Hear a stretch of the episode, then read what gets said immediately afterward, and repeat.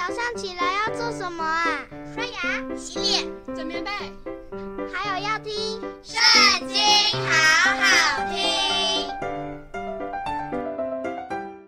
大家好，又到我们读经的时间了。今天要读的经文在约伯记第十八章。书亚人比勒达回答说：“你寻索言语要到几时呢？你可以揣摩思想。”然后我们就说话，我们为何算为畜生，在你眼中看作污秽呢？你这恼怒将自己撕裂的，难道大地为你见弃，磐石挪开远处吗？二人的亮光必要熄灭，他的火焰必不照耀，他帐篷中的亮光要变为黑暗。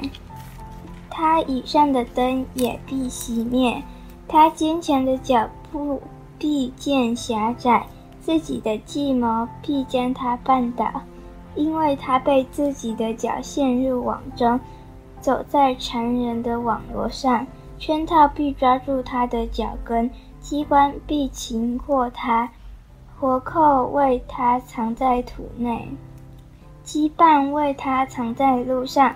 四面的惊吓要使他害怕，并且追赶他的脚跟，他的力量必因饥饿衰败。祸患要在他旁边等候，他本身的肢体要被吞吃，死亡的长子要吞吃他的肢体。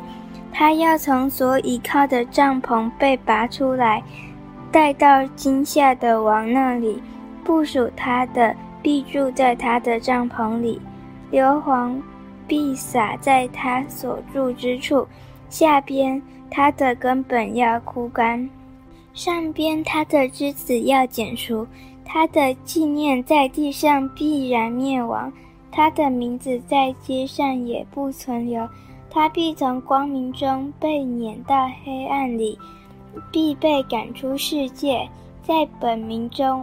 必无子无孙，在寄居之地也无一人存留。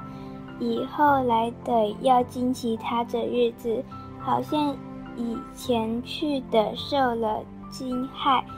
不义之人的住处总是这样，此乃不正是神之人的地步。今天的读经就到这里结束了，下次记得还要跟我们一起读经哦，拜拜。